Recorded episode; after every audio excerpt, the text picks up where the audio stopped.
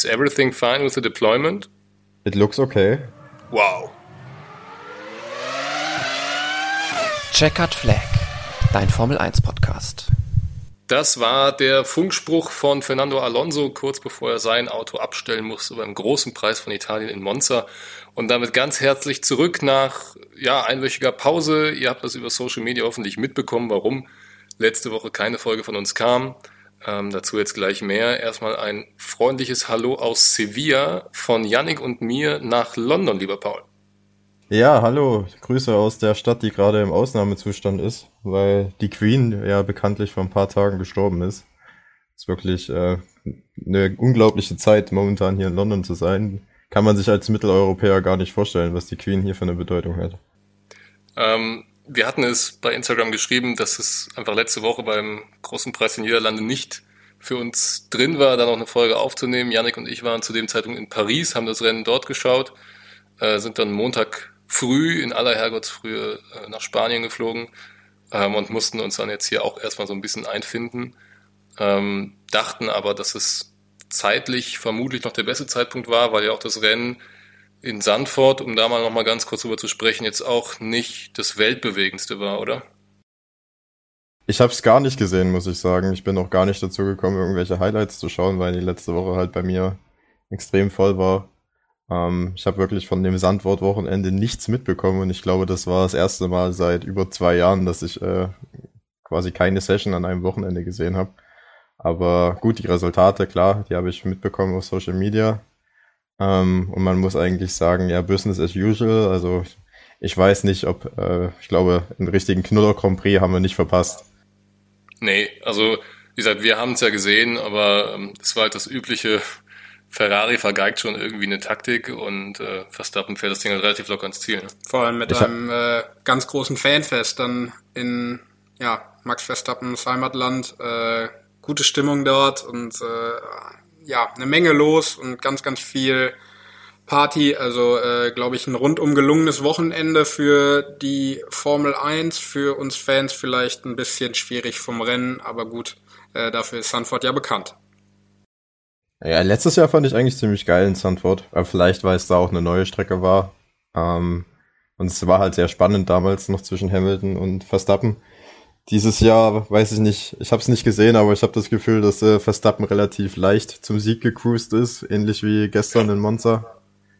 Ähm, das leidet dann natürlich dann auch, wenn das Rennen nicht spannend ist. Das Einzige, was ich noch mitbekommen habe, ist wohl, dass Hamilton sein Team wohl richtig über Funk angeschnauzt haben soll. mhm. Das äh, hätte ich gerne live gesehen, aber ja. Es tut ja, uns auf jeden Fall leid, dass die Folge ausgefallen ist. Äh, ich, wir sind ziemlich sicher, dass das jetzt nicht nochmal passieren wird, aber es waren halt besondere Umstände, weil wir halt wirklich alle drei äh, auf Reisen waren, beziehungsweise im Ausland waren und es halt nicht möglich war, die Sachen zu schauen, beziehungsweise eine Folge aufzunehmen. Und wenn man halt die Rennen auch nicht, das Rennen nicht gesehen hat, dann macht es vielleicht auch nicht so viel Sinn, da einen Podcast drüber zu machen. Aber jetzt, das sei an dieser Stelle gesagt, kommt bis zum Ende des Jahres auf jeden Fall zu jedem Rennen eine Folge. Und in der nächsten Saison, da werden wir auch sicherstellen, dass wir kein Rennen verpassen. Da bin ich guter Dinge. Genau, also wir haben ja jetzt noch ziemlich genau zwei Monate Formel 1 vor uns. Wir gehen ja in dieser Saison einen Monat früher in die Winterpause als letztes Jahr. Und äh, ja, ich weiß nicht, wie es in London ist, Paul. Bei uns, wir haben unsere Prüfungsphase in der Woche vor Weihnachten. Deswegen äh, sollten wir da bis einschließlich November jetzt eigentlich zumindest mal von der Uni aus nicht mehr daran gehindert werden, hier ein paar Folgen aufzunehmen. Ich weiß auch ehrlich gesagt nicht, wann die Prüfungsphase ist, aber da mein Semester auch bis Weihnachten geht, nehme ich an, dass das ähnlich wie bei euch sein wird. Aber selbst wenn, wir haben auch in den anderen Semester davor immer in den Prüfungsphasen die Folgen aufgezeichnet bekommen und das werden wir auch dieses Mal schaffen. Also freut euch auf weiteren Premium-exklusiven Formel 1-Content hier bei Checkered Flag. Wenn wir jetzt über den großen Preis von Italien in Monza sprechen wollen, klar, es ist normalerweise das Heimspiel für Ferrari schlechthin, da wo alles funktionieren soll. Es hat vermutlich wenig überraschend nicht zu einem Heimsieg gereicht, aber bevor wir das Rennen besprechen, vielleicht mal ganz kurz in die Runde. Ich fange mal bei dir an, Yannick die Special Livery von Ferrari mit gelben Rennanzügen. Was hältst du davon? Ja, es hat äh, ja ein bisschen daran erinnert, wie Charles Leclerc in einem äh, Twitch-Livestream mal gesessen hat, als äh, verkleidet als Banane. Äh, Gab es ja auch einige Memes auf Twitter, kann ich äh, jedem nur empfehlen, da mal reinzuschauen. Ähm, ich muss sagen, mir hat die Livery sehr gut gefallen. Ähm, die gelben Rennanzüge weiß ich nicht, was ich von halten soll, aber die äh, gelben Applikationen am Ferrari äh, fand ich gar nicht schlecht. Muss aber auch dazu sagen, die Livery, die sie damals in Mugello hatten, hat mir nochmal deutlich besser gefallen. Also äh, ähm, ja, ich würde äh, als, als gut bezeichnen. Okay, also ich muss sagen, ich fand es besser als Mugello damals, da war ich jetzt nicht so der Fan von. Ich fand vor allem den Heckflügel mit diesem alten traditionellen Ferrari-Schriftzug in Gelb auf Schwarz sah richtig, richtig böse und gut aus. Ja, also Leute, die den Podcast seit der ersten Folge verfolgen oder beziehungsweise seit der vergangenen Saison zumindest, die wissen, dass ich nichts von anderen Farben außer Rot auf einem Ferrari halte. Und schon gar nicht, wenn das dann irgendwie nur so ein gelber Klecks am hinteren Teil ist. Ähm, was den Heckflügel angeht mit dem Schriftzug, da gebe ich dir recht, aber diesen, diese gelbe Finne da, die hätte man sich wirklich schenken können. Und auch von den Rennanzügen war ich nicht so begeistert. Ähm, ist ja bei Ferrari auch irgendwie immer so, dass die komische, ähm, ja, komische Dinge feiern. Ne? Es, es war jetzt irgendwie der 75. Geburtstag der Marke Ferrari, also als die Marke dann das erste Mal in äh, Moderna äh, ins Markenverzeichnis eingetragen wurde. Das wurde jetzt gefeiert in Mugello. Damals war es ja der tausendste Ferrari Grand Prix. Ähm, also bei Ferrari gibt es irgendwie ständig was zu feiern. Ähm, aber ja, also ich bin froh, dass jetzt in Singapur dann wieder das normale Rot äh, dann auf dem Ferrari zu sehen sein wird, so wie es sein sollte, so wie Gott es gewollt hat und als elftes Gebot an die Menschen weitergegeben hat, dass ein Ferrari rot zu sein muss oder als rot zu sein hat.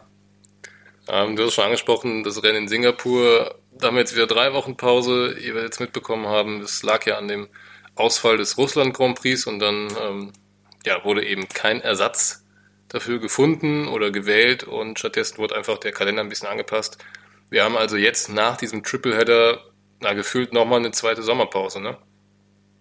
Ja, drei Wochen wieder Funkstille. Ähm, ich gut, ich muss sagen, wenn man jetzt einen richtig spannenden WM-Kampf hätte, dann hätte ich mich, glaube ich, da wahrscheinlich mehr drüber geärgert. Äh, da jetzt aber Max Verstappen schon in Singapur Weltmeister werden kann, ähm, weiß ich nicht, ob ich mir, also ich freue mich klar auf das nächste Rennen, aber es ist jetzt nicht so, dass ich die drei Wochen ähm, übelst bedauern würde, dass da jetzt nochmal so eine Pause ist. Weiß nicht, wie es euch da geht. Es ist auch irgendwie, ja, irgendwie ist man so verwöhnt noch von der vergangenen Saison, dass es wirklich bis zum Ende super spannend ist und jetzt gibt's dann doch irgendwie Shades of Hamilton, äh, ja. der, der allen davonrast, in dem Fall Max Verstappen, um äh, ja und so ein bisschen die Saison ja, zu seinem eigen macht und ja, dann gar keine Chance lässt. Ja, aber man kann es ihm nicht vorwerfen. Ne? Also er ist halt auch momentan einfach brutal gut. Ich glaube, er ist im Vergleich zum letzten Jahr auch nochmal eine Stufe stärker, weil mit so einer Konstanz und mit so einer Abgeklärtheit äh, und halt wirklich auch ohne den kleinsten Fehler ähm, und mit einer unglaublichen Pace äh, also Max Verstappen, dem, über den kann man momentan wirklich nur in Superlativen reden. Es ist einfach verdient, das muss man ehrlich sagen. Äh, Red Bull ist das schnellste Auto, Verstappen ist der beste Fahrer und dann kommt halt so eine Dominanz heraus. Das sind jetzt fünf Siege in Folge. Das gab's äh, auch schon lange nicht mehr. Und ja, wir müssen uns wahrscheinlich daran gewöhnen, dass äh, Red Bull auch in den nächsten Jahren das Team sein wird, das es zu schlagen gilt. Ähm, sie haben Mercedes, würde ich sagen, in der Hinsicht erfolgreich abgelöst? Oder glaubt ihr, dass da nächstes Jahr Ferrari oder Mercedes Red Bull wirklich herausfordern kann? Ich nehme mich nicht. Also, ja klar, ich meine, die, die aktuelle Saison und auch jetzt so, wenn man sich die generelle Entwicklung von Red Bull in den letzten drei Jahren anguckt, dann kann man schon eher denken, dass jetzt ja eine neue Ära an ja, Serienmeisterschaften für Red Bull eingeläutet wird, aber ähm, Mercedes würde ich halt niemals abschreiben. Also die werden letztes Jahr also offensichtlich gepennt haben mit der Entwicklung für das diesjährige Auto, aber äh, Hamilton hat ja auch schon gesagt, ne, also die können gar nicht früh genug anfangen, das neue Auto zu entwickeln und dass sie da bloß äh, richtig schön viel Arbeit reinstecken sollen. Ähm, deswegen könnte ich mir sehr gut vorstellen, dass Mercedes nächstes Jahr sogar nochmal eine größere Rolle spielt als Ferrari.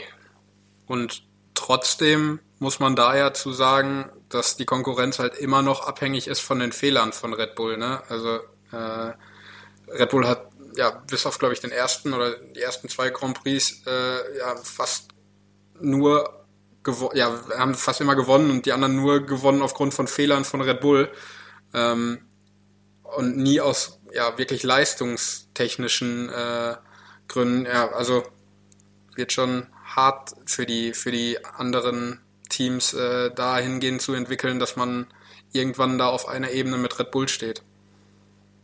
Ja gut, in Silverstone hatte sich ja Verstappen da dieses Teil angefangen. Und deswegen hat er dann Science gewonnen. Ich würde sagen, in Österreich haben es die Ferrari aus eigener Kraft herausgefahren. Aber ansonsten hast du recht. Also es musste schon irgendwie mit, mit schlechten Dingen zugehen bei Red Bull, dass äh, Ferrari am Ende äh, gewonnen hat. Ähm, abgesehen halt von Bahrain und äh, Australien, da war Ferrari noch schneller als Red Bull, aber spätestens seit der Saisonhälfte, seit den letzten, seit eigentlich seit Österreich ist der Red Bull in der eigenen Liga. Ähm, und ich sehe ehrlich gesagt auch nicht, dass irgendwie nochmal ein Rennen verloren wird von denen, weil wenn wir jetzt auch auf Monza zurückschauen, wie easy der Verstappen das eigentlich gewonnen hat, war halt schon ziemlich beeindruckend. Ähm, Sandford habt ihr ja gesagt, da war das auch ein relativ unspektakuläres Rennen. Also Max Verstappen und Red Bull, ich sehe da eigentlich, ich habe es ja schon in der letzten Folge gesagt, ich sehe eigentlich, dass die jedes verbleibende Saisonrennen noch gewinnen. Bei Bahrain würde ich hier sogar noch kurz widersprechen, weil ja auch da Red Bull äh, ich weiß nicht, war es ein Doppelausfall am Ende mit Verstappen ja, und Perez? Ja, und ein Doppelausfall. Gut, da waren Verstappen und Leclerc die meiste Zeit des Rennens ziemlich gleich auf, ne? Ja. Ähm, aber ja, ich glaube, die, die Rollenverteilung ist ziemlich eindeutig dieses Jahr und äh, man kann nur hoffen, dass Ferrari und Mercedes diese Lücke wieder zufahren für die nächste Saison, weil äh, ja, wenn das jetzt die nächsten sechs, sieben Jahre unser Programm sein wird, dann äh, wird's zäh. Genau, dann wird's, dann wird's ziemlich zäh. Aber dann lass uns das doch direkt mal jetzt äh, auf das Rennen beziehen, die Leistungen der Fahrer und Teams. Und äh, wie gewohnt fangen wir da ganz hinten an im Feld und der erste, der das Auto abstellen musste, war Sebastian Vettel im Aston Martin. Und ähm, jetzt weiß ich gerade schon wieder gar nicht mehr, warum er das Auto abstellen musste. Fehler in der Ja, der hat Motorschaden gehabt. Da ist der Motor in die Luft gegangen. Kam doch ah, ja. Rauch hinten raus, ähm, musste dann das Auto abstellen. Richtig, richtig, ja, ja. Ja, aber es ist trotzdem, also Lance Stroll ist ja dann auch ausgeschieden. es war ja ein Doppelausfall für Aston Martin. Ähm, ja, bei Sebastian Vettel muss man sagen, das Highlight an dem Wochenende war eigentlich sein, sein Aussehen. Er sieht, er sieht irgendwie aus wie so ein Pornodarsteller aus den 80er Jahren mittlerweile. mit den langen Haaren und dem ähm, Schnurrbart. Wobei ich sagen muss, ähm, dass der Schnurrbart ihm unfassbar gut steht. steht. Ja, also er sieht schon fresh aus, muss man sagen. Aber ja, also Aston Martin war wieder bodenlos diese Saison. Diese Low-Downforce-Strecken, die liegen dem Auto einfach nicht. Und ist halt schade für Sebastian Vettel. Er hatte ja dieses spezielle Helmdesign, was so ein bisschen an Monza 2008 angelehnt war, wo er ja seinen ersten Sieg im Toro Rosso damals eingefahren hat.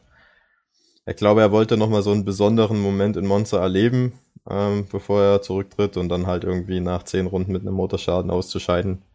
Ist halt wirklich bitter. Aber ja, so ist es halt. Mit einem kleinen Augenzwinkern kann man ja sagen, immerhin hat Bernd Mailänder ein äh, Grand Prix in einem Aston Martin beendet. ja, gewonnen, als erster über die, die Ziellinie gefahren. Ja, aber was auch zu Aston Martin dazu gehört, was ja äh, auch Sebastian Vettel betrifft, er hat das erste freie Training nicht bestritten. Dafür äh, ist Nick de Vries in seinem Auto gefahren und das hat sich ja ausgezahlt, wie wir gleich noch äh, darauf zu sprechen kommen werden. Äh, vorher erst noch auf die beiden restlichen ausgeschieden. Ja, warte, warte, ja, ich hätte noch, äh, könnten wir direkt äh, eben die News-Rubrik Rubrik abfrühstücken bei Aston Martin, denn da wird äh, zur nächsten Saison Felipe Drugovic, der Champion der äh, Formel 2 äh, Reserve Driver, ähm, ja, ich glaube, für ihn ein guter Schritt. Äh, muss man natürlich abwarten, ob so ein gleicher Weg geebnet wird wie Oscar Piastri. Äh, sehe ich eher schwierig, wobei man auch sehen muss, was mit Fernando Alonso passiert äh, dann in den kommenden Jahren, wie lange er noch fährt. Äh, vielleicht hat dann der Drugovic tatsächlich eine Chance, äh, Formel 1 zu fahren. Ja, also ich glaube es eher nicht. Weil Alonso ist ja für mindestens zwei Jahre da und ich glaube, wenn du zwei Jahre als Reservefahrer geparkt wirst, ist es sehr schwierig, irgendwie nochmal einen Weg in die Formel 1 zu finden. Ähm, da muss es schon mit dem Teufel zugehen, aber es war klar, dass es für Drugovic schwer wird, irgendwie ein Cockpit zu erhaschen. Ähm, müssen wir halt sehen. Ich persönlich glaube, er hätte das Talent als Formel 1-Fahrer. Es wäre auch wieder cool, einen Brasilianer im Grid zu haben, aber die Zeichen stehen halt schlecht. Es gibt leider nur 20 Fahrzeuge, weil man ja auch keine neue Teams zulassen möchte. Andretti. Ähm, deswegen sehe ich nicht, dass wir den in der Formel 1 sehen. Ja, Drogovic hat halt auch das Problem, dass er jetzt keine riesigen Sponsoren mit an Land ziehen kann. Deswegen glaube ich, wenn überhaupt, wird der nächste Brasilianer in der Formel 1 Enzo Fittipaldi sein. Der hat nämlich auch die Banco do Brasil im Rücken. Und da könnte ich mir durchaus vorstellen, er ist jetzt schon eine ordentliche Rookie-Saison gefahren in der Formel 2. Ähm, ich mag seinen Fahrstil jetzt nicht so, weil er mit sehr, sehr ausgefahrenen Ellenbogen fährt, aber das Tempo hat er und da könnte ich mir durchaus vorstellen, dass er mal den Weg in die Formel 1 findet. Ähm, ja, ich persönlich glaube ja, dass so die, die Ära der Pay-Driver so ein bisschen vorbei ist, weil jetzt durch Budget Gap und durch die gestiegenen Mehreinnahmen, die es ja jetzt momentan in der Formel 1 gibt, ist wahrscheinlich jedes Team dann relativ nah am am Budget-Limit und ist nicht mehr auf Pay-Driver angewiesen. Ähm, also Nicola Latifi wird ja jetzt wahrscheinlich die Formel 1 verlassen, da braucht man ja kein Hellseher mehr sein und dann haben wir ja außer Lance Stroll, dessen Daddy ja das gesamte Team gehört, eigentlich keinen einzigen Pay-Driver mehr im Grid. Ja, Guan äh, Joe, ne? Und Lando Norris. Ja, aber Guan also ich mein, Joe bei Norris würde ich schon, Norris hat ja auch das Talent dazu, ne? Also klar, ja, das, das Geld hilft auch, ähm, aber in erster Linie würde mir halt Joe einfallen. Ja, aber ich weiß nicht, Joe ist halt, keine Ahnung, habe ich nicht so auf dem Radar als Paid Driver. Er bringt ja 30 Millionen an Sponsoren damit jedes Jahr. Ja. Aber er bringt halt auch Leistung. ja, ja, das, also ich meine, Kohle und Sponsoren bringen ja viele Fahrer mit. Ähm, aber ich würde jetzt nicht sagen, dass es im letzten Jahr nicht auch noch andere Möglichkeiten gab, für Alfa Romeo einen Fahrer zu holen als Guan Yu Zhou. Nee, das stimmt, aber spätestens wenn Audi dann wirklich kommt, wüsste ich auch nicht, warum man dann auf Joe weiter äh, vertrauen sollte bei Alpha. Also das macht ja dann gar keinen Sinn, weil die werden, also Audi wird vielleicht Interesse haben, Autos auf den chinesischen Markt abzusetzen, aber die sind nicht auf einen chinesischen Sponsor angewiesen, der dann vielleicht auch noch komische Forderungen stellt. Ähm, also ich glaube auch nicht, dass Joe da eine langfristige Zukunft hat, sei denn er fährt halt wirklich herausragend. Also nächstes Jahr auf jeden Fall schon, das denke ich, aber spätestens wenn dann 24 Alfa Romeo weg ist und Audi als Titelsponsor bei Sauber einsteigt, so wie es jetzt momentan aussieht, dann glaube ich, dass auch äh, Joes Karriere zumindest bei Alpha relativ schnell vorbei sein wird. Ja, aber du sagst schon das Zauberwort, so wie es momentan aussieht. Äh, wir hatten da ja letztens äh, ja auch schon Neuigkeiten, die eigentlich schon fix waren, was Teams und neue Partnerschaften betrifft, aber das machen wir dann gleich in aller Ruhe im Newsblog. Wir gehen jetzt erstmal weiter im Rennen und haben da noch Fernando Alonso und Daniel Ricciardo, die ausgeschieden sind. Ricciardo ja von vier gestartet wegen dieses ja abermals äh, irrsinnigen Qualifyings mit äh, unfassbar vielen Strafplatzierungen, bei denen nicht mal die Formel 1 noch durchblicken konnte, wer jetzt eigentlich am Sonntag wo starten soll. Und tatsächlich, glaube ich, erst so gegen ja, zwischen 19 und 20 Uhr am Abend die Startaufstellung für den Sonntag veröffentlicht hat. Äh, fand ich schon sehr kurios. Ähm, ja, Gewinner des letztjährigen Italien Grand Prix ähm, hat man aber relativ schnell gesehen, dass es dieses Jahr äh, eher nichts wird, weil der McLaren dazu äh, ja, leider nicht in der Lage war und ähm, spätestens dann eben mit seinem Motorschaden in Runde 45 äh, sowieso nichts mehr drin war. Er hat damit ja leider dafür gesorgt, dass das Rennen hinterm Safety Car zu Ende geht, aber ich persönlich muss für mich sagen, ich konnte die Empörung jetzt nicht so sehr nachvollziehen, weil es war halt noch der, der Bergungstraktor auf der Strecke und dann ist es halt eindeutig, dass das Safety Car vorher nicht runter darf. Also ich weiß jetzt nicht, was manche Leute dafür einen Grund gesehen haben, deswegen zu mosern. Ich weiß auch nicht, ob man deswegen sofort zur roten Flagge greifen muss, weil es ja in vergleichbaren Fällen auch nicht immer der Fall war, nur weil da ein Bergungskran auf, dem, auf der Strecke ist. Von daher ähm, ja, unglückliches Rennenende, aber für mich nicht so skandalös, wie es einige gemacht haben.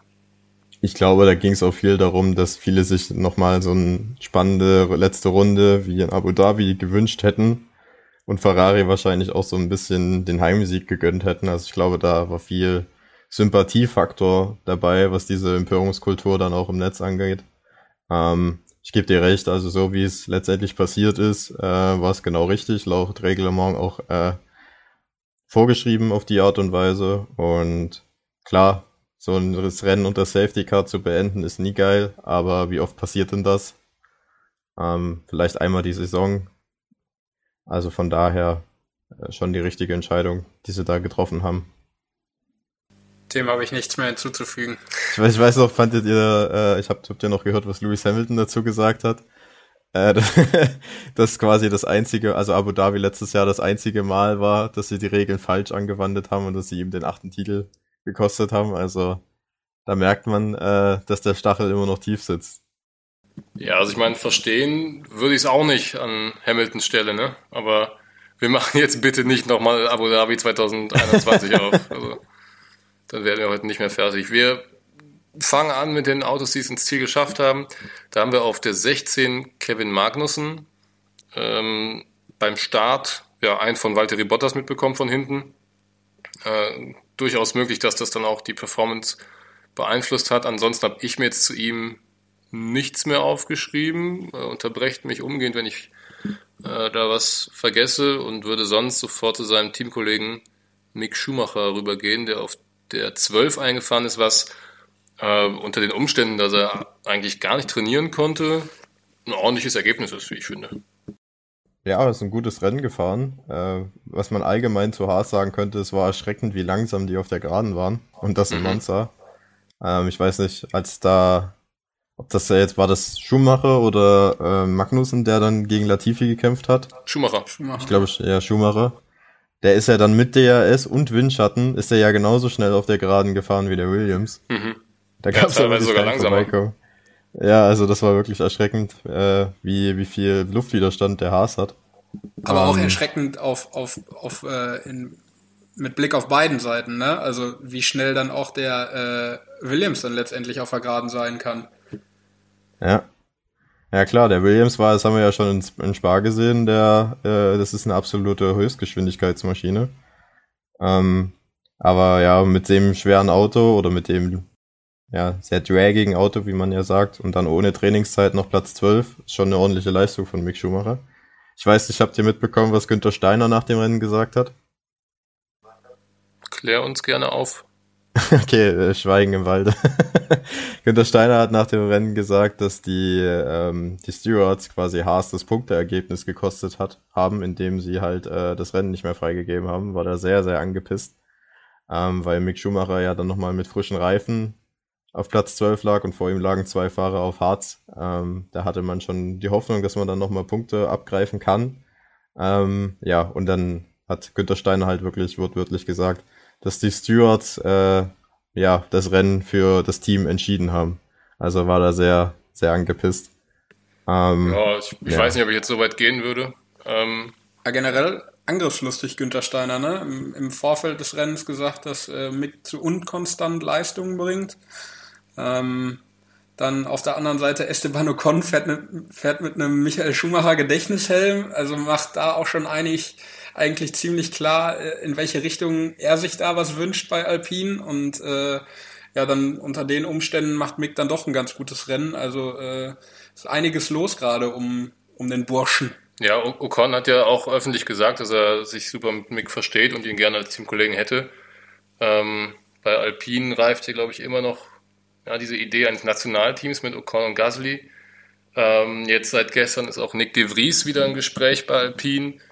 Ähm, ja, also ich meine, wir können nur spekulieren. Silly Season ist noch lange nicht vorbei.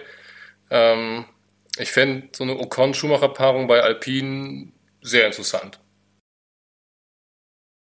Ja, ich muss sagen, ich glaube, Mick Schumacher muss darauf hoffen, dass Colton Hurter die Superlizenz nicht bekommt.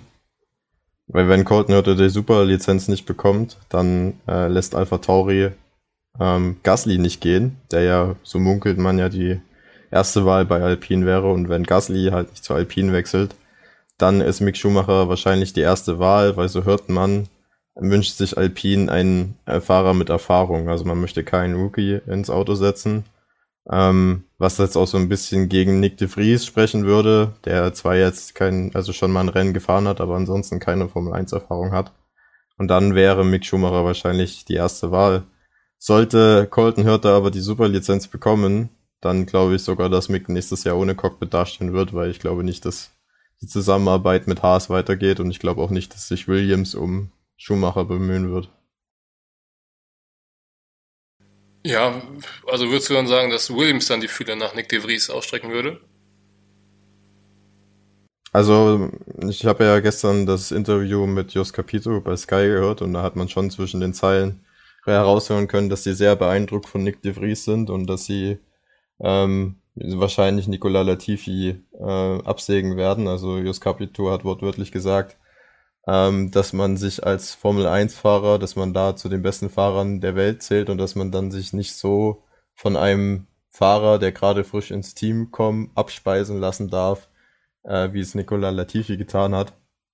Ähm, und gleichzeitig hat er halt äh, De Vries als äh, unglaublich tollen und sympathischen Typen beschrieben, der halt sehr gut ins Team passt. Also ich glaube, da muss man äh, nicht der die hellste Person sein, um da zwischen den Zeilen lesen zu können, dass der Jos Capito da gerne den De Vries äh, für den Latifi im Team haben würde. Ähm, und ganz ehrlich, De Vries ist Formel E Weltmeister ähm, und hat hier setzt sich hier gleich sofort ins Auto und fährt in die Punkte. Was willst du als Teamchef mehr? Also ich glaube, da ist Nick De Vries für Williams wirklich der beste Kandidat auf dem Markt mit Blick auf die Zukunft sicher auch eine interessante Personalie für Williams, denn wenn man sich das Szenario von äh, George Russell mal aufruft, der ja dann auch äh, ja die Jahre noch bei bei Williams gemacht hat und ein Lewis Hamilton fährt ja auch nicht mehr ewig und äh, ich meine Nick de Vries ist schon im im Rennstall, wäre mit Sicherheit auch eine interessante Konstellation die beiden. Äh, George Russell als Nummer 1 Fahrer dann auf Zukunft gesehen Mercedes und dann ein Nick de Vries darunter. Wer weiß, was noch mit Lando Norris ist, muss man alles sehen. Aber ähm, mit Sicherheit ja auch ein, ein Szenario, was mit Sicherheit durchgespielt werden könnte. Ja, also ich habe mal, glaube ich, gelesen, dass der Managementvertrag oder der, der Vertrag von De Vries als Mercedes-Fahrer äh, nach dieser Saison ausläuft. Also er wäre dann Free Agent sozusagen, aber klar, wenn er das Cockpit bei Williams bekommt und da genauso weitermacht, wie er es jetzt im ersten Rennen gezeigt hat, dann ist es vielleicht auch noch mal ein Kandidat fürs Werksteam. Also ich finde auch grundsätzlich, ne, jetzt sind wir gerade eh schon bei Williams, äh, Latifi ist 15. geworden, De Vries 9. Ähm, ich finde, das wäre auch eigentlich der perfekte Folgenname, gebt dem Mann ein Cockpit. Also ich weiß nicht, was er sonst noch zeigen soll, der, der wird da reingeschmissen, fährt das Training sogar noch für ein anderes Team und ist im Qualifying sofort schneller als Latifi und holt Punkte im Williams. Also, ich meine, sein Können hat er jetzt unter Beweis gestellt. Ähm, ja, wenn ihr sonst nichts mehr zu De Vries habt, dann würde ich fast sagen, können wir weitergehen und davor noch kurz unter uns. Paul, wir würden dich zwar liebend gern weiter in der Kamera sehen, aber das, das Internet hier in Sevilla, das äh, lässt es, glaube ich, nicht zu, ohne dass dann zwischendurch mal ein paar Unterbrechungen drin sind. Deswegen äh, machen wir hier die Kamera mal wieder aus, hoffen, dass du uns natürlich trotzdem weiter gut hörst und ähm, kämen dann jetzt zu Alpha Tauri, die mit Tsunoda keine Punkte holen konnten. Der wurde 14. Äh, Gasly immerhin 8. Und äh, ja, ich weiß nicht, was ich so groß zu Alpha Tauri sagen soll. Ich habe da relativ wenig von jetzt äh, gesehen während des Rennens, um ehrlich ja, zu sein. Tsunoda war auch irgendwie gefühlt gar nicht in den Kameras, ne? Und Gasly dann am Ende mal. Ähm, ja, aber wir haben es ja zusammengeschaut, also gilt das gleiche für mich. Ja, aber Gasly war die ganze Zeit in diesem Paket bei Ricciardo. Ähm, der Ricciardo ist ja da ewig nicht an dem Gasly vorbeigekommen. Andersrum. Beziehungsweise dann der Gasly an dem Ricciardo nicht. Das ja. war ja dieses das Problem. Und ich würde sagen, für Alpha Tauri immer eines der stärkeren Rennen der Saisons. Ich glaube, es wäre sogar noch mehr drin gewesen als Platz 8, aber man hat das, die Strategie, äh, das Boxenstop-Timing nicht ganz auf den Punkt gebracht. Äh, und deswegen ein paar Plätze verloren. Aber nichtsdestotrotz, vier Punkte ist für das Team, das ja momentan ähm, auf dem ja, drittletzten Platz steht und halt auch noch unter. Nee, sind die jetzt drittletzter oder Ja, sind noch einen Punkt hinter Haas. Ist ja nur ein Punkt hinter Haas, also es haben vier Punkte gut gemacht und können quasi äh, Drittletzter werden oder sind da noch im Kampf drin und da hat das sicherlich gut getan, vor allem weil Haas halt äh, dieses Wochenende im Nirgendwo war. Ähm, ich glaube, da kann man mit zufrieden sein. Äh, was bei Alpha Tauri, wir hatten es ja gerade schon, die Thematik Colton Hörter, äh, haben wir ja schon angeschnitten, da hat Yuki Tsunoda sich auch zugeäußert und hat gesagt, dass er sich momentan auch noch nicht in der Lage sieht, irgendwie als ähm, Nummer 1 Fahrer das Team anzuführen. Sollte wirklich Gasly zu Alpine wechseln äh, und Colton Hörter kommen, dann hätten wir nächstes Jahr die Paarung Colton Hörter Tsunoda bei Alpha Tauri. Ähm, was würdet ihr von so einer Fahrerpaarung halten? Ja, ganz schwierig. Also, ja, ich also ich weiß halt nicht, was man von dem Colton Hörter dann erwarten kann und ob das das Team dann so weit nach vorne bringt, um dann Red Bull halt die Hilfe zu sein mal oder um irgendwie im Mittelfeld dann eine gute Rolle zu spielen, weiß ich nicht. Also ähm, muss ich ehrlich zugeben, dass ich da noch nicht der größte Freund von bin. Ja, ich finde es auch schwierig. Äh, schließe mich da Yannick an. Man kann es halt einfach nicht gut einschätzen, was die äh, IndyCar für ein Niveau hat. Ähm, finde ich zumindest, ne? Ähm, ja, und Zunoda, ich meine, wenn er selber sagt, er sieht sich noch nicht als äh, erster Fahrer oder erste Kraft im Team, ist zwar einerseits schön, dass er ehrlich ist, aber andererseits geht er ja nächste Saison auch schon seine dritte Formel 1 Saison. Ähm, klar, er, er, ist noch nicht so erfahren wie manche andere an dem Feld, aber äh, ich weiß nicht, ob so eine Aussage hilfreich ist. Ja, es zeugt halt nicht von Selbstvertrauen auf jeden nee, Fall. Nee, gar nicht keine Ahnung, also Colton Hörter, ich verfolge die IndyCar-Serie so ein bisschen. Er ist schon ein guter Fahrer. Ich glaube, die IndyCar-Serie wird auch so ein bisschen unterschätzt. Also ich halte sie schon vom Niveau her höher als die Formel 2. Ähm, aber es ist dann halt doch nochmal ein Unterschied, weil die IndyCars auch eine ganz andere Aerodynamik haben als die europäischen Formelfahrzeuge. Ähm, wir werden sehen, also Hertha hat ja schon mal einen Formel 1-Test absolviert für McLaren. Da hat er auch zu beeindrucken gewusst und ähm, Helmut Marko hat gesagt, er absolviert jetzt demnächst auch noch einen mit Alpine. Ähm, das müssen wir abwarten. Momentan ist es halt so, um das ein bisschen einzuordnen, also diese Superlizenz, die man ja braucht, um ein Formel-1-Fahrer sein zu, da, zu dürfen, die bekommt man, wenn man irgendwie 40 Punkte sammelt. Und jede Rennserie auf der Welt wird von der FIA halt mit einem gewissen Maßstab versehen äh, in dem man sich halt die Punkte sammeln kann. Und natürlich sind so die Formel 1 nahen Rennserien, Formel 2, Formel 3, die Serien, wo man am besten Punkte sammeln kann. Und es gibt jetzt halt momentan Kritik, ähm, weil in der IndyCar-Serie ist es wohl sehr schwer, irgendwie diese Superlizenzpunkte zu bekommen. Colton Hörter hat momentan 32 von 40 benötigten von die Superlizenz. Und man verhandelt wohl so gerade so ein bisschen oder man, man fragt so eher die FIA, ob man da nicht mal eine Ausnahme machen könnte bei Colton Hörter, weil Red Bull hätte den halt wirklich gerne im Alpha Tauri. Ähm, und Red Bull, äh, Red Bull, ich sage die FIA, die ist gerade dabei, sich das anzuschauen. Und äh, Helmut Marko hat gesagt, dass man bis zum Rennwochenende in Singapur eine Antwort braucht, um halt Colton Hörter fürs nächste Jahr noch einsetzen zu können und dass er aber eigentlich schon mit einer Antwort in dieser Woche rechnet. Also werden wir bald erfahren, ob Colton Hurt an der Formel 1 landet oder nicht. Ich denke persönlich, er hat auf jeden Fall das Talent, äh, ein Formel 1 Fahrer zu sein. Ob es für einen zum guten Formel 1 Fahrer reicht, das wird sich erst noch zeigen müssen, aber für den amerikanischen Markt, für Red Bull und für die Formel 1 ist es sicherlich, äh, wäre es ein super Gewinn, den Jungen da ins Cockpit zu setzen. Aber dann mal, dann auch nochmal Frage an euch. Wollt ihr als Teamchef, wenn ihr Teamchef von, oder wenn ihr Franz Toast wärt, wollt ihr mit einem ersten Fahrer Yuki Tsunoda in eine Saison gehen und dann noch einem Rookie dabei? Also spätestens nach den Aussagen von Tsunoda würde ich das nicht mehr tun. Ähm, ich weiß nicht, was Tsunoda damit erreichen will, aber irgendwie möchte, dass äh, Gasly äh, angekettet wird bei Alpha Tauri oder ähm, ob man sich nochmal nach einem anderen Fahrer als Colton Hurter umsehen soll, aber ähm, wie gesagt, ich kann auch zu Hurter einfach noch nicht ausreichend viel sagen in der Hinsicht, ob ich ihm jetzt irgendwas zutraue oder nicht, äh, weil ich ihn dafür einfach zu selten gesehen habe. Vielleicht hat Paul noch eine andere Sicht darauf. Ja, also ich habe ja gerade schon gesagt, das ist auf jeden Fall ein talentierter Fahrer. Der ist 22, fährt in der IndyCar vorne mit, äh, hat schon Rennen gewonnen, also hat wirklich schon auf sich aufmerksam gemacht. Ähm, der würde, hat definitiv das Niveau für die Formel 1. Ähm, was Franz Toast angeht, ich glaube, dem ist das egal, wessen Fahrer der sind. Er sieht seinen Auftrag darin, ähm, junge Fahrer für das Mutterteam Red Bull Racing ähm, auszubilden ähm, und dafür ist Alpha Tauri ja schlussendlich auch da und möglichst halt weit vorne im Mittelfeld zu landen. Ähm, dass Pierre Gasly irgendwann das Team verlassen wird, ist ja klar. Also wenn er diese Saison nicht geht, dann geht er spätestens die Saison darauf.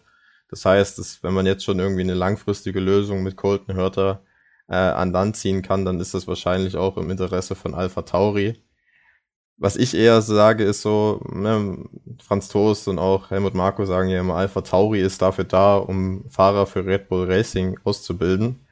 Und jetzt ist Yuki Tsunoda fast zwei Jahre in der Formel 1 und ich weiß nicht, wie es euch geht, aber ich persönlich habe nicht das Gefühl, dass das Talent und der Charakter ausreicht, um wirklich mal im Mutterteam zu landen. Also ich sehe tendenziell Tsunoda auch nicht mit einer langfristigen Zukunft in der Formel 1, also zumindest im Red Bull-Kosmos nicht. Ich weiß nicht, ob ihr da eine andere Meinung habt, aber ich denke, äh, Red Bull und Tsunoda, das wird nie passieren. Nö, da sind wir uns alle, glaube ich, relativ einig. Ja, genau. okay, gut. gut, dann äh, weiter im Text mit Alfa Romeo, die in Person von Guan Yu Zhou ihren ersten Punkt seit dem großen Preis von Kanada geholt haben. Hätte ich tatsächlich auch nicht gedacht, dass es schon so lange her ist. Ähm, der Bottas auf der 13. Ähm, ich denke mal, mit dem Punkt kann man erstmal zufrieden sein. Ähm, deswegen auch für mich eigentlich wieder eine ordentliche Leistung von Joe. Ähm, wo ich dann auch schon der Meinung bin, dass er jetzt nicht nur mit seinem Geld äh, sich interessant macht für nächste Saison, sondern der halt echt eine ordentliche Rookie-Saison fährt. Ähm, ja, und ich, ich weiß nicht, dieses ja, diese, diese Führungskraft ist Bottas natürlich immer noch, aber so rein aufs, auf die Ergebnisse bezogen, finde ich sie jetzt gar nicht mal mehr so weit auseinander in den letzten Wochen, Monaten. Ich finde vor allem ähm, diese Konstanz von Zhu, die er jetzt über die, den, ja, über die Zeit gewonnen hat und über die Saison gewonnen hat, fällt jetzt extrem auf, äh, wo Bottas nicht so recht aus dem Sommerloch rauskommt. Also Bottas ist ja jetzt wiederholt nicht die beste Leistung gefahren und ähm, ja, Ju macht halt beständig in Ordnung, würde ich sagen, und ähm, dann fällt das natürlich nochmal einen Tick mehr auf. Ich wollte gerade sagen, also Valtteri Bottas ist ja nicht nur in einem Sommerloch, das Sommerloch hat er bei dem schon äh, eigentlich nach Kanada angefangen er war ja wirklich unglaublich gut in den ersten Saisonrennen und dann irgendwie ging gar nichts mehr. Aber es ist auch irgendwie ein bisschen symptomatisch von Alfa Romeo. Also wir rätseln ja da schon seit Wochen, warum die nicht mehr in die Punkte kommen. Ähm, wahrscheinlich äh, haben die einfach keine Updates mehr gebracht und sie fokussieren sich schon äh, aufs nächste Jahr. Aber Guan Yu Zhou muss ich euch recht geben. Also ähm, ich hätte ihm vor der Saison nicht so viel zugetraut, ähm, dass er auch so oft auf einem sehr ähnlichen Niveau mit Bottas fährt und teilweise sogar besser ist. Also da hat er uns wirklich ein bisschen Lügen gestraft. Ähm, starke Leistung, obwohl man natürlich sagen muss, also das ganze Rennen lang hinter einem Williams, äh, der von einem Rookie pil pilotiert wird, der absolut keine Formel 1 Erfahrung hat. Ähm, da nicht vorbeizukommen, ist vielleicht auch nicht so das beste Arbeitszeugnis. Aber ich glaube, bei Alfa Romeo ist man froh, dass es mal wieder für einen Punkt gereicht hat. Und generell sieht die Zukunft des Teams ja jetzt auch mit dem Audi-Deal, der ja da höchstwahrscheinlich stattfindet, ja auch nicht so schlecht aus. Also ähm, ich glaube, momentan sind da alle sehr zufrieden im Team. Ja, aber um nochmal jetzt auf äh, Joe und De Vries zurückzukommen, äh, wie wir eben auch schon drüber gesprochen haben, ne? also der Williams war echt eine Rakete. Ähm, hat man ja nicht nur bei Schumacher gesehen, äh, daran werden auch andere Autos geknabbern, zu knabbern gehabt haben. Ähm, und da zähle ich den Alfa Romeo definitiv auch dazu, weil der jetzt für mich nicht so unbedingt als das Rocket Ship auf der Geraden irgendwie im Kopf ist.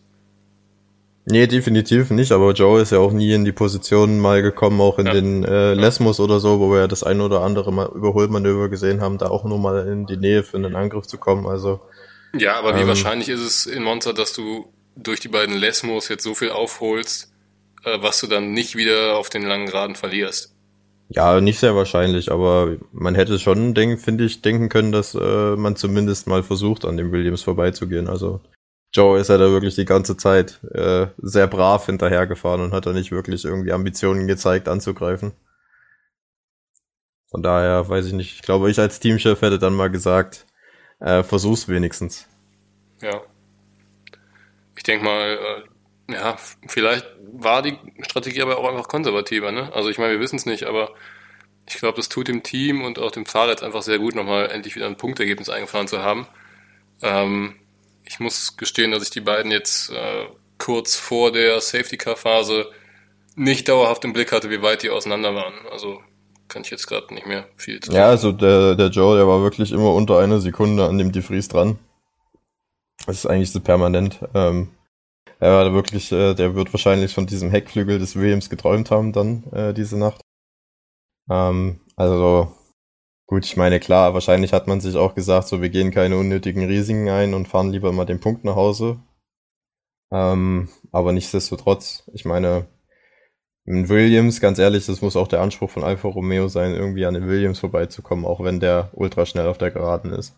Das stimmt.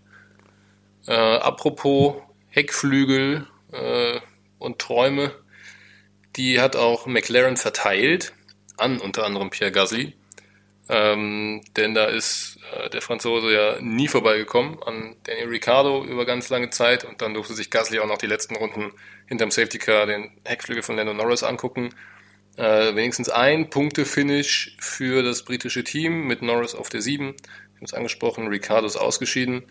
Äh, ja, und Norris hat mal so richtig schön den Start verplempert, was, Janik? Ja, absolut. Ich glaube, das hat ihn auch dann letztendlich vielleicht ein besseres Ergebnis gekostet, wobei man ja auch sagen muss, ein Verstappen ist hinter ihm gestartet, ein Sainz ist hinter ihm gestartet. Die wären wahrscheinlich sowieso durchgegangen.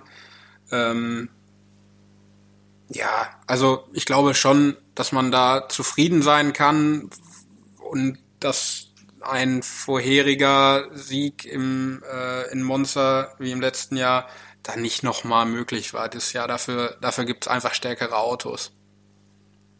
Ja, wobei Ricardo lag ja zwischenzeitlich mal auf Platz 3, äh, ganz am Anfang des Rennens, und da habe ich mir schon so gedacht, es wäre ganz witzig eigentlich, wenn Ricardo es nochmal ein Monster aufs Podium schafft, kurz nachdem ihn McLaren rausgeworfen hat. Aber ja, der, der McLaren einfach zu langsam. Nichtsdestotrotz, ich glaube, Andy Seidel hat sich sehr, sehr geärgert, dass der Ricciardo da so kurz vor Schluss ausgefallen ist, weil Alpine hat ja gar keine Punkte geholt. Und mit zwei Autos in guten Punktepositionen hätte man nochmal schön aufholen können, auch im Kampf um Platz 4. Ähm, ja, sehr ärgerlich, dass der Ricciardo so, ich glaube, vier Runden vor dem Ende ausgeschieden ist. Aber ja, aber es ja. war ein bisschen mehr. Ich glaube, es waren acht Runden, aber ähm, ja, letztendlich, äh, ne, ich meine, lieber, lieber sechs Punkte als gar keine Punkte.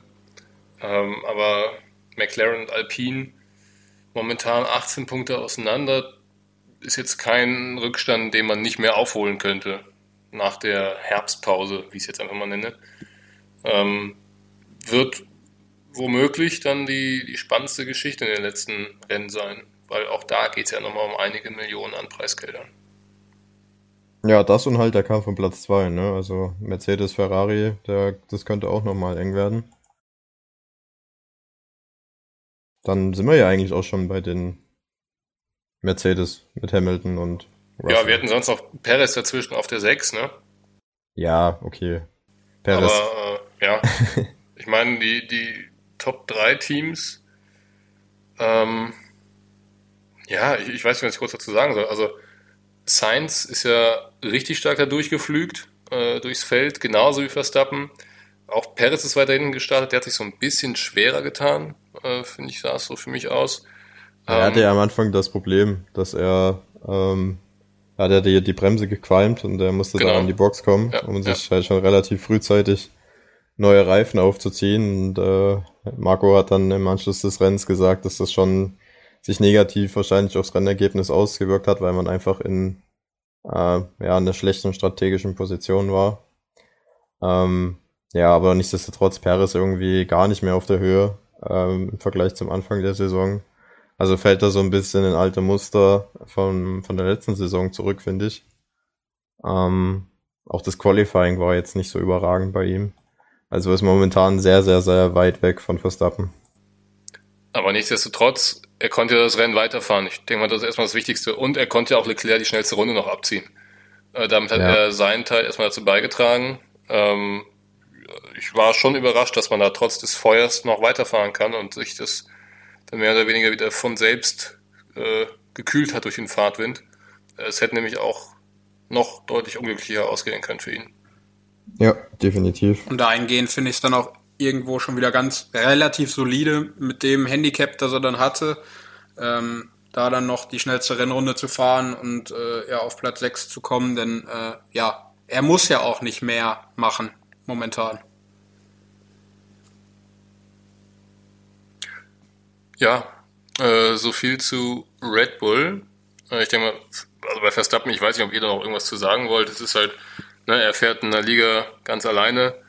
Ähm, und ja, wie gesagt, viel mehr gibt's da für mich eigentlich nicht. Ähm, das, das Ding ist durch. Ich glaube, da sind wir uns alle einig. Also, wenn Verstappen die WM jetzt hier nicht mehr gewinnt, dann äh, weiß ich auch nicht, äh, was da noch passieren soll. Ähm, von daher, also, ja. Verstappen äh, müsste eigentlich, dürfte zu keinem Rennen mehr kommen. ja, er, kann es in Singapur ja schon klar machen, ne? Also da gibt ja, schon genau. die ersten und selbst, Rechnungen. Und selbst ähm, wenn er zu keinem Rennen mehr kommen würde, müsste Leclerc jedes Rennen gewinnen, ähm, damit es nochmal, ja, damit es für den Titel reicht. Also ähm, das war's. Da müssen wir uns jetzt alle nichts mehr vormachen. Ja. Verstappen wird definitiv zum zweiten Mal. By the way, ja. das war jetzt Verstappens 31. Sieg. Damit ist er nur noch ein von Fernando Alonso entfernt. Ui. Ähm, und Ferrari hat seit 2010 insgesamt 30 Rennen gewonnen. Und Verstappen hat halt seit 2016 dann jetzt 31 Rennen. Also nur um das mal einzuordnen, äh, wo Verstappen halt momentan steht. Also das mit Alonso schockt mich halt richtig, weil irgendwie Alonso hat man auch so ein Gefühl, dass er unglaublich viele Siege hatte. Hm. Ähm, aber dass Verstappen da jetzt schon da ist mit, äh, wie alt ist er, 25? Ja, ist, äh, ja, ja, Oktober 97 ist er, glaube ich, geboren. Ja, ah, krass, ne? Also der zielt wahrscheinlich auch dann irgendwann mal wie Hamilton so an die 100 Rennsiege, wenn er fertig ist. Ja, ziemlich sicher. Vor allem, wenn wir dann jetzt äh, bald, wie Ross Braun gesagt hat, äh, 27 Rennen pro Saison sind ja durchaus möglich. ja. Dann, dann hat er noch ein paar Jährchen, um das aufzuholen. Ähm, um zu Ferrari zu kommen, da fand ich es ja ganz schön, ähm, dass man diesmal Charles Leclerc wenigstens oft genug gefragt hat, ob er auch mit allen Strategien einverstanden ist und man ihn nicht, ihn nicht einfach äh, blind äh, irgendwo reingeritten hat. Ja, es war ja so ein bisschen, äh, hat er das auch für Spott gesorgt dann, ne? weil die ja dann immer äh, am Ende ihres Funkspruchs so Question, Fragezeichen ja. gestellt haben. äh, zumindest in Spa und dann gab's ja auch die, die, die witzigsten äh, Memes dazu. Ähm, zum Beispiel als äh, wo Science äh, ein Auto so gebrannt hat in, in Österreich, ähm, ist the car on fire? Question.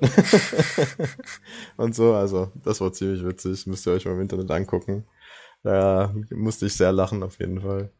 Ähm, ja, aber wahrscheinlich ist das eine, eine Lehre, die man gezogen hat aus den verkorksten Strategien, dass man auch nochmal bei den Fahrern nachfragt, ob die mit der äh, Strategie einverstanden sind. Ähm, ich weiß nicht, äh, als Fahrer hat man ja wahrscheinlich nicht so den allerbesten Überblick. Ähm, findet ihr das richtig, da einfach mal zu fragen oder müsstet ihr sagen, das muss Ferrari Strategie, Strategen eigentlich selber wissen, weil die anderen Teams machen es ja auch so? Ich finde, grundsätzlich muss einfach eine klare Richtlinie in der Kommunikation herrschen. Also, das ist ja ein wenn man jetzt die ganze Saison sieht, ein wildes Wirrwarr, was die da machen. Äh, teilweise setzen sie es voraus und teilweise, äh, ja, wie du es gerade äh, gut beschrieben hast, Question. Äh, ne, also grundsätzlich muss da, finde ich, einfach einfach eine klare Kommunikationslinie rein und dann passiert sowas auch nicht. Und bei anderen funktioniert's ja auch, nur bei Ferrari eben nicht. Also ich finde es an sich nicht verkehrt, den Fahrer damit einzubeziehen, aber wie Janik gerade auch schon gesagt hat, das war jetzt irgendwie äh, seit der Sommerpause halt so, ne, dass sie ihn irgendwie jetzt alleine entscheiden lassen. Es ist halt, ja, es sieht nicht so richtig nach einer Teamentscheidung aus jedes Mal, sondern entweder war es wie in der ersten Saisonhälfte, Ferrari bestimmt halt alles und dann sehen sie aus wie Clowns und vielleicht wollten sie jetzt auch deswegen einfach mal äh, den Leclerc so ein bisschen entscheiden lassen, aber du kannst auch nicht nur die Verantwortung zum Fahrer geben. Also ich weiß nicht, wie man es da in Zukunft äh, handeln will, aber das fand ich jetzt ja, irgendwie, ich weiß, auch nochmal überraschend, weil es halt einfach so ein krasser Unterschied ist zu dem, wie man es vorher gemacht hat. Ja. Zu Leclerc übrigens noch eine äh, interessante Statistik. Er hat jetzt seine achte Pole Position geholt für Ferrari und also in dieser Saison. Und der letzte Ferrari-Fahrer, der das geschafft hat, war Michael Schumacher. Ähm, er hat es nur äh, ja, wesentlich öfter dann auch als erster ins Ziel geschafft. Aber äh, ja, finde ich eigentlich auch nochmal ganz interessant. Ne? Du siehst schon, was möglich wäre. Ähm, klar ist der Red Bull aufs Rennen bezogen auf vielen Strecken halt einfach besser als der Ferrari. Klar, das kommt auch dazu, aber ähm, vielleicht macht sich ja einer mal gerne die Mühe und guckt, was gegangen wäre, wenn nicht äh, Charles Leclerc das Auto selber weggeschmissen hätte, wie jetzt in Frankreich beispielsweise, oder äh, wenn Ferrari nicht die Strategie vergeigt hätte, was dann so in der Weltmeisterschaft drin gewesen wäre. Ich weiß nicht, ob das Hoffnung macht für nächstes Jahr, ob Ferrari da auch nochmal so angreifen kann oder ob es jetzt ja, eher so eine äh, Once in 10 Years Chance war für Ferrari, äh, müssen wir abwarten, aber ist halt schade, dass dann jetzt doch so deutlich geworden ist zwischen Verstappen und Leclerc, obwohl es das Auto herzugeben scheint. Ja, also ich weiß nicht, wenn du dir, ich find's halt auch krass, wenn man sich mal anschaut, also Leclerc 17 Poles, genauso viele wie Verstappen. Aber bei Verstappen sind dann halt 31 Siege und bei Leclerc sind es halt 5. Ähm, da weiß ich halt auch nicht, ob das nur am Auto liegt. Also vielleicht ist Leclerc im Rennen halt dann auch nicht so stark wie im Qualifying. Hm. Ja klar, ich meine, die Unterschiede zwischen den Fahrern kommen da natürlich auch nochmal mit da rein. Das ist keine, keine Frage. Sonst noch was zum Rennen von euch? Nein, ich finde, ich wollte noch sagen, also es war jetzt nicht das interessanteste Rennen. Das ist völlig richtig, aber ich glaube, das haben auch unsere Hörer äh, selbst da gesehen in dem Rennen, dass das jetzt nicht das spektakulärste war, aber äh, das habe ich mir auch nochmal gedacht. Ähm, so die letzten zwei, drei Jahre, die waren halt auch schon überproportional unterhaltsam in den Rennen. Ne? Also das war jetzt die letzten 20 Jahre keine Seltenheit, dass so ein Rennen auf dem Spannungslevel von Monster zu Ende geht. Ja, ich, wie Janik auch schon gesagt hat, wir sind nur so ein bisschen verwöhnt von der letzten Saison und halt auch vom Anfang von dieser Saison, wo es halt wirklich hoch her, herging.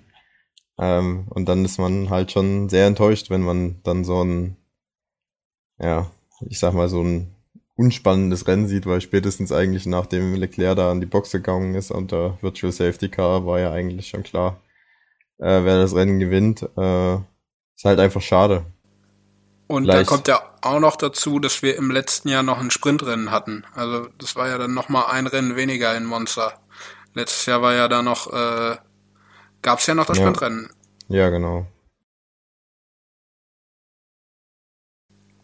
Ja, aber. Dann, ja, bitte. Nee, ich wollte sagen, dann lass uns doch jetzt zu den News gehen. Aber ich glaube, da wolltest du gerade selber hinleiten. Genau, da wollte ich einleiten. äh, rein geht's in den Newsblock.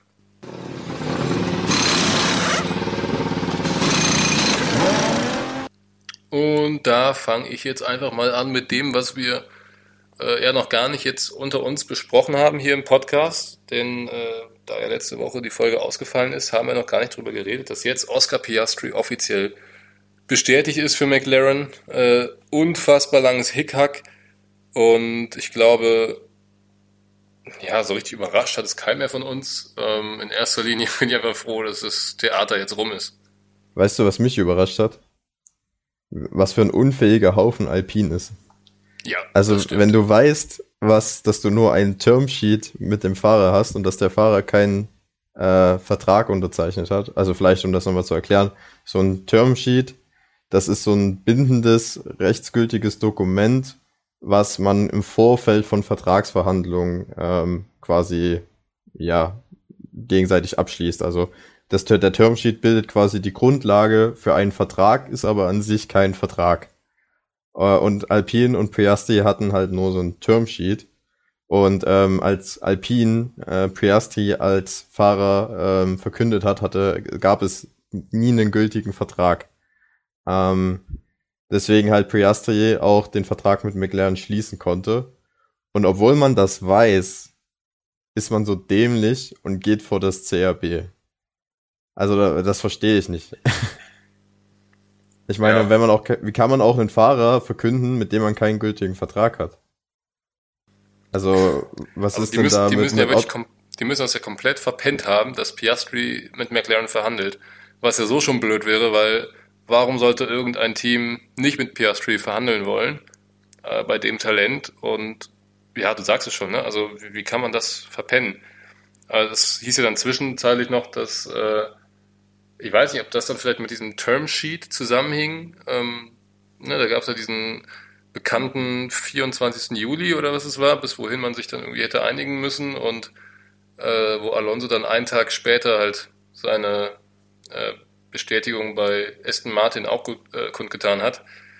Ähm, das interessiert mich tatsächlich noch extremst, wer da mit wem unter einer Decke steckt und was Alonso und Mark Webber damit noch zu tun haben und äh, ja, der, der jetzt wirklich am dümmsten dasteht, ist einfach Ottmar Schaffnauer, weil das, ich, ich weiß nicht, was er noch alles falsch machen will als Teamchef. Er hatte ja dann auch nochmal, haben wir auch schon in vorherigen Folgen angesprochen, äh, so ein kleines äh, oder einen kleinen Disput mit Zach Brown, der dann aber auch nochmal gesagt hat, ich brauche mir nichts von einem Teamchef erzählen lassen, der erst vor ein, zwei Jahren noch 300.000 Euro Strafe wegen Kopierens äh, zahlen musste. Also, boah, ich weiß nicht, ob man, ob man also ich habe ich habe da alles zugelesen, was es dazu gab und ich glaube, ich kann relativ gut erklären, was passiert ist, ähm, wenn ihr wollt. Also man hat bei, äh, wollt ihr? Ja, Oder soll ja nur zu, feel free. Okay. ähm, man hat ja letztes Jahr, äh, war ja Piastri schon Reservefahrer und ähm, man hatte damals mit Mark Webber, also mit dem Manager von Oscar Piastri, ähm, ausgehandelt, dass man spätestens für die Saison 22, 23 Priastri ein Cockpit besorgt. Das stand auch so in diesem Termsheet drin. Ähm, also entweder im Werksteam oder dass man ihn halt zwischenzeitlich woanders unterbringt, beispielsweise Williams. Ähm, das haben äh, Weber und Piastri auch so akzeptiert, allerdings unter der Bedingung, dass der, der Vertrag äh, dazu zwei, drei Wochen spätestens zwei, drei Wochen nach der Unterzeichnung des Termsheets ähm, ausgehandelt wird. Das Termsheet wurde unterzeichnet irgendwann äh, im Oktober 2021. Also schon sehr, sehr lange her. Man war dann bei Piastri und Weber auch irritiert, dass dann halt nichts dazu kam, also von wegen Vertragsverhandlung, weswegen Weber halt angefangen hat, ähm, sich halt bei anderen Teams zu erkundigen. Und McLaren hatte ursprünglich auch wirklich vorgehabt, mit äh, Daniel Ricciardo auch 2023 zu fahren. Nur als man dann gehört hat, dass Oscar Priastri keinen gültigen Vertrag hat und quasi ablösefrei zu haben werde, erst dann hat man sich quasi äh, dazu überlegt, ähm, dass man ja Priastri ins Auto setzen können und hat mit ihm Vertragsgespräche äh, angefangen.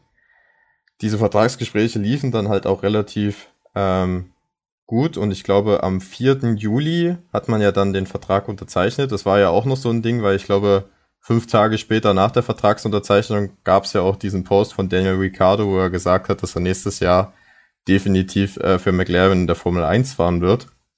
Ähm, also zu dem Zeitpunkt, als äh, Ricciardo das gesagt hat, war eigentlich schon klar, dass Priastri im Cockpit sitzen wird. So.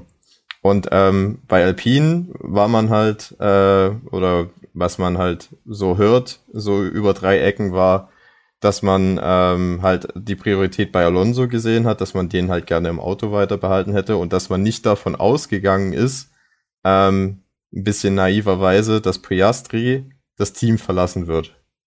Ähm, deswegen hat man halt aus diesem Termsheet keinen Vertrag gemacht, weil man sich wahrscheinlich gedacht hat, dazu ist noch Zeit. Aber Mark Webber und Piastri waren halt unruhig, weil halt Alpine halt auch gegen das abgesprochene Verhalten halt agiert hat. Ja, ich meine, das kannst du ja auch verstehen, wenn jetzt mein Arbeitgeber zu mir sagen würde, okay, wir haben hier dieses Termsheet und in zwei, drei Wochen verhandeln wir über den, ähm, über den richtigen Vertrag und dann passiert aber nichts, dann wäre ich auch verunsichert. Und wenn dann halt noch in den Medien kommt, ja, Alpine möchte mit Alonso verlängern, dann hätte ich mir dann halt auch gedacht, okay, ich komme mir ein bisschen verarscht vor. Also ich kann diese Seite Piastri und Webber mittlerweile sehr gut verstehen, muss man sagen. Ähm, ich hätte mich dann wahrscheinlich auch nach einem anderen Team erkundet. Und dann hat man halt bei Alpine, warum auch immer, und das ist halt das, was ich wirklich überhaupt nicht verstehe, gedacht, als der Wechsel von Alonso zu Aston Martin veröffentlicht war, ja, wir haben ja noch den Oscar, der, der ist ja unser Fahrer und den setzen wir dann einfach für nächstes Jahr oder den verkünden wir fürs nächste Jahr, obwohl es dafür keinen gültigen Vertrag besitzt. besitzt. Also es gibt nur diesen Reservefahrervertrag, der noch für, für diese Saison ist, aber spätestens für 2023 hatte Oscar Piastri bei Alpine niemals einen gültigen Vertrag. Nie. Nur dieses Termsheet. Ähm, und Oscar Piastri war dann halt auch sehr angepisst, dass ähm, McLaren quasi offiziell verkündet hat auf Social Media, ähm, dass äh, er für sie fahren wird, weil er war dadurch gezwungen, selbst öffentlich zu sagen, dass er es nicht tun wird. Ähm, weswegen halt auch er halt, ne, wir hatten dann diese diese Debatte, ob das so das richtige Verhalten von Oscar Piastri ist, ob er integer genug ist oder ob er halt so moralisch so ein bisschen verkommen ist. Er hat halt auch viel äh, ja, Shitstorm, sage ich mal, auf Social Media bekommen. Und das eigentlich nur, weil Alpine ihn verkündet hat, obwohl es keinen Vertrag gab. Ähm, dann, dann kam ja noch dazu, dass viele auch Ricky-Fanboys sind und das halt so Auswirkungen gesehen hätte, als würde Piastri Ricciardo einfach nur den den Sitz klauen, was ja de facto nicht der Fall ist, weil ähm, Piastri ja gar nicht die Macht dazu besitzt, äh, sich selber irgendwo in ein Auto zu setzen. Ähm, deswegen, also Piastri war halt deswegen halt auch sehr sauer, verständlicherweise. Ähm, ja, und dann halt noch diese Farce vor dem CRB, ähm, also das CRB, das ist so, so ein, um das zu erklären, die sind so für Vertragsstreitigkeiten in der Formel 1 ähm, zuständig. Das ist so eine separate Kommission, also da hat auch die FIA keinen Einfluss drauf oder Teams. Und das CRB hat äh, die Arbeitsweise, dass sich halt Teamvertreter einlädt, sich die Situation erklären lässt, sich alle Dokumente anschaut und dann verkündet, welches Team einen gültigen Vertrag mit dem Fahrer hat. Ähm, das gab es vor Jahren auch schon mal, damals mit Jensen Button, der wollte eigentlich zu Williams wechseln, hatte bei Williams einen Vertrag unterzeichnet, aber gleichzeitig noch, noch einen Vertrag bei ähm, bei Honda laufen und da hat das CRB entschieden, dass der Honda-Vertrag eher geschlossen wird und damit gültig ist und deswegen konnte Button nicht zu Williams wechseln. Übrigens war damals auch schon Ottmar Schaffenhauer Teil in diesem Streit, weil er war damals Teil des Honda-Managements. Damals hat er allerdings gewonnen, muss man dazu sagen. Ähm, und das CRB teilt dann quasi nur den Teams die Entscheidung mit. Also es geht nicht in die Öffentlichkeit und verkündet, wir haben entschlossen, dass Oscar Piastri äh, bei McLaren fährt, ähm, und deswegen kam dann halt ähm, das Announcement dann von McLaren selber, dass Oscar Piastri äh, für sie fahren wird. Und jetzt haben wir die Situation, dass Alpine innerhalb von kurzer Zeit eigentlich wegen Unfähigkeit und wegen Blödheit äh, mit Alonso einen zweimaligen Weltmeister und mit Oscar Piastri wahrscheinlich das vielversprechendste Talent seit George Russell ähm, verloren hat. Und alles nur, weil man sich gedacht hat, ja, wir halten uns nicht an die Absprache und wir, wir handeln keinen gültigen Vertrag aus. Damals vergangenen Herbst. So. Und wenn ihr jetzt noch glaubt, dass ihr irgendwo anders bessere Informationen bekommt als beim Checkered Flag Podcast, dann ist euch auch nicht mehr zu helfen. Das also äh, von A bis Z die Causa Piastri. Danke dir, Paul, dafür. Grimme-Preis verdächtig. ja, aber ich meine, ähm, wirklich äh, nochmal, das, ich verstehe nicht, also könnt ihr euch das erklären, warum man bei Alpine das so gehandelt hat, wie man gehandelt hat? Ich, ich finde, das ist einfach null rational und es ist halt einfach von vorne bis hinten blöd. Naja, wahrscheinlich haben die einfach selber nicht damit gerechnet, dass Alonso so lang fahren will. Also das wäre jetzt so die einzige Erklärung, die ich da für mich habe. Es muss ja eine Aneinanderreihung von Missverständnissen und äh, ja unausgesprochenen Worten da stattgefunden haben, dass genau dieser diese Situation jetzt eingetreten ist. Ja, vor allem das, äh, das Kuriose war, es gab ja dann auch nochmal einen Disput zwischen Schaffenhauer und Piastri, die sich auch gegenseitig der Lüge ähm, bezichtigt haben. Also Schaffenhauer hat dann mal öffentlich gesagt, als er äh, Piastri, dass ähm, Piastri quasi selber verkündet hat, dass er Werksfahrer bei ihnen wird, damals in Simulator und Piastri hätte darauf nur äh, genickt und halt sich sehr stark gefreut. Ähm, und Piastri hätte zu dieser Zeit, aber zu dieser Zeit schon den Vertrag bei McLaren unterschrieben und er hätte nichts dazu gesagt. Darauf daraufhin wurde Piastri darauf angesprochen und hat gesagt, ja, das war so, aber ich habe nur nichts gesagt, weil da noch andere Leute mit im Raum waren und ich quasi nicht äh, diesen Leuten so mitteilen wollen würde, dass ich nicht für Alpine fahren würde. Und daraufhin hat Schaffenhauer gesagt, aber da waren überhaupt keine anderen Leute im Raum. Also da bezichtigt man sich auch gegenseitig der Lüge. Wer da jetzt am Endeffekt recht hat, weiß auch niemand. Ähm, es ist auf jeden Fall eine ganz kuriose Geschichte. Ja, und letztendlich muss man sagen, Oscar Piastri und Mark Webber, die waren ja irgendwie am Anfang, galten die so ein bisschen als die Bösen, so die Alpine verraten und halt sich irgendwie den Platz bei McLaren äh, irgendwie erschlichen haben. Aber wenn man das so genau äh, jetzt weiß, wie es wirklich abgelaufen ist, muss man sagen, dass die eigentlich alles richtig gemacht haben. Ähm, weil äh, das, man hat halt Oscar Piastri, das muss man so sagen, bei Alpine nicht sehr gut behandelt. Trotz, dass man da sehr viele Millionen in sein Ausbildungsprogramm gesteckt hat und ihn unselige Testkilometer hat fahren lassen. Aber wenn du mit ihm keinen Vertrag für die Jahre abschließt, ja Mai, dann ist er frei und was soll er machen? Er will ja auch eine Formel 1 Karriere haben. Also da hat Alpine sich selber ja um ein Riesentalent gebracht. Ja, einerseits sieht das schon, andererseits ähm, weiß ich nicht, also ich meine, Alpine hat ja seine komplette Karriere gefördert. Ob es da nicht noch mal möglich gewesen wäre für Weber und Piastri, vielleicht von sich aus nochmal so auf Alpine zuzugehen, wie es ja jetzt mal gerade aussieht. Also ich meine, letztendlich werden wir es äh, von keiner Seite wahrscheinlich so richtig zu 100% erfahren, wie es war, aber ähm, das wäre jetzt noch so das Einzige, was ich mir denken würde. Aber ich denke mal, äh, damit können wir die äh, Causa Piastri zumindest mal für diese Folge erstmal wieder schließen. Und ähm, gucken uns noch so ein bisschen weiter um, was News betrifft. Denn, ähm, ja, Janik hat es eben schon gesagt, Filipe Drugovic ist in diesem Wochenende Formel 2 Champion geworden. In der Formel 3 wurde es Victor Martins. Da ging das Rennen noch unrühmlicher zu Ende als in der Formel 1, nämlich äh, nach roter Flagge vier Runden vor Schluss wird dann auch äh, nicht wieder neu gestartet. Äh, dann gab es auch noch ein paar Zeitstrafen. Ja, und letztendlich wurde es eben der Franzose Victor Martins äh, vor Olli Berman. Äh, Victor Martins für ART, ähm, auch aus der Alpine Academy. Der wird dadurch also höchst, höchstwahrscheinlich ähm, nächstes Jahr Formel 2 fahren. Ähm, wer oder ob da überhaupt jemand von Bremen hochgezogen wird. Äh, Arthur Leclerc war da ja auch noch mit in der Verlosung. Äh, oder ob es eben Olli Berman wird, äh, steht jetzt noch nicht fest. Muss man dann schauen. Ähm, war auf jeden Fall ein sehr spannendes Finale. Also, falls ihr das noch nicht gesehen habt, gerne nochmal in die Highlights reingucken. Ähm, vor allem das Formel 3 Rennen äh, hat sehr viel Spaß gemacht. Beide haben sehr viel Spaß gemacht, beide Rennen. Sei euch hiermit noch ans Herz gelegt. Und, was wir auch noch besprechen müssen, dass äh, ja, der Porsche und Red Bull Deal dann wohl doch nicht zustande kommt. Ich weiß jetzt gerade gar nicht, ob es von irgendeiner Seite schon offiziell kommuniziert wurde. Ich glaube nicht. Ja. Doch. Von beiden Seiten sogar. Von beiden Seiten schon. Wir hatten ja erst vor wenigen Wochen, äh, dass dadurch das marokkanische Kartellamt äh, ja sozusagen geleakt wurde, dass ähm, Porsche und Red Bull definitiv zusammenarbeiten werden und Porsche die Hälfte des Teams übernimmt. Das ist jetzt aber nicht der Fall. Äh, und vermutlich war es genau dieser Grund, ne? dass eben Red Bull keine ja, Gleichheit haben wollte mit Porsche.